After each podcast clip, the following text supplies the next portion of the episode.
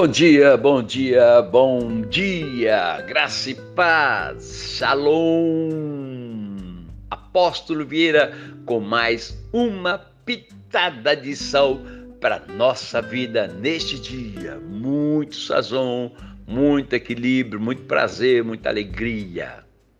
Ei, você tem conseguido conquistar seus sonhos? Você tem sonhado? O que será que está impedindo que algumas coisas aconteçam? Eu vou lhe perguntar: você está disposto a mudar pelos seus sonhos? Porque às vezes o que nós precisamos é mudar para vivermos os sonhos. Veja o que diz o salmista no Salmo 139, versículo 23 e 24. Sonda-me, ó Deus, e conhece o meu coração. Prova-me e conhece as minhas inquietações. Eita! Vê se em mim alguma coisa mal. Vê se há em mim alguma conduta, algo que te ofende.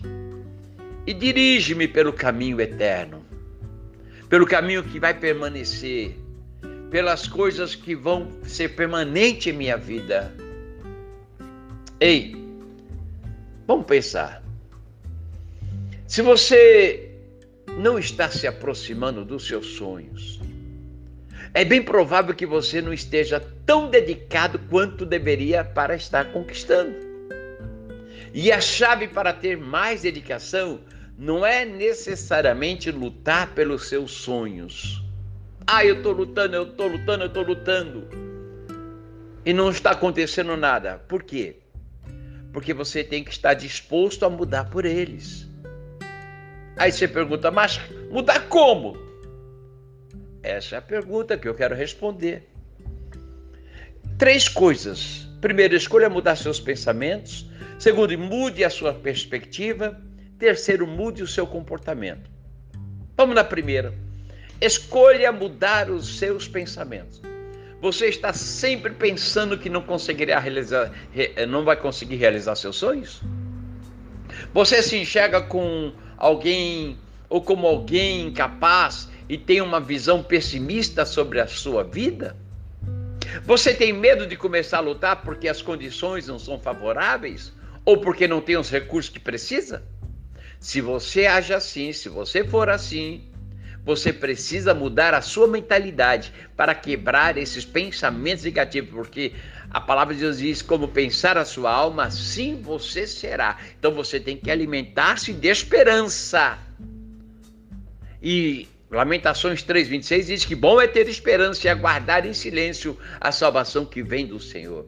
Segunda coisa, mude a sua perspectiva.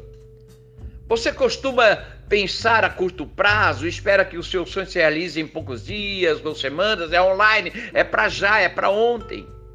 Saiba que quanto maior o sonho, mais tempo ele pode exigir. Então, para, analise se você está com muita expectativa e urgência, muita ansiedade. Volte seus olhos para Deus. Caso contrário, você ficará frustrado e viverá frustrado. E isso não é o que Deus quer para você. O desejo do apóstolo Paulo era terminar a corrida e completar o ministério que o seu Jesus confiou. Atos capítulo 20, versículo 24. E para isso ele fez o quê? Se dedicou a viver intensamente tudo aquilo que o Senhor tinha para ele no tempo presente. No tempo presente. Cuidado com a ansiedade. Cuidado Cuidado com o excesso de futuro. Cuidado com as preocupações demasiadas. Viva o dia de hoje. Veja o que Deus tem para você hoje e aproveite. Aproveite cada oportunidade que Deus te der hoje. Terceira coisa, mude o seu comportamento. Como vão as coisas em sua vida pessoal? E no seu ciclo familiar, como é que está? Hã? Será que o problema é dos outros ou está em você? Será que o problema são as pessoas ou sou eu? Será que você está pronto para lidar com os obstáculos que aparecem entre você e o seu sonho? O que você pode fazer hoje? Qual a atitude, a ação que você pode fazer hoje que te levará para mais perto do seu sonho? Entenda, independente do tempo que levará para se realizar. Qual a atitude que eu tenho que tomar hoje? O que eu preciso fazer hoje? Saiba que o sucesso é a soma de pequenos esforços repetidos dia após dia. Água mole em pedra dura, tanto bate até que fura. Pense nisso. Reflita sobre isso e tenha um bom dia. Beijo no coração de todos. Apóstolo Vieira com mais uma pitadinha de sal. Shalom!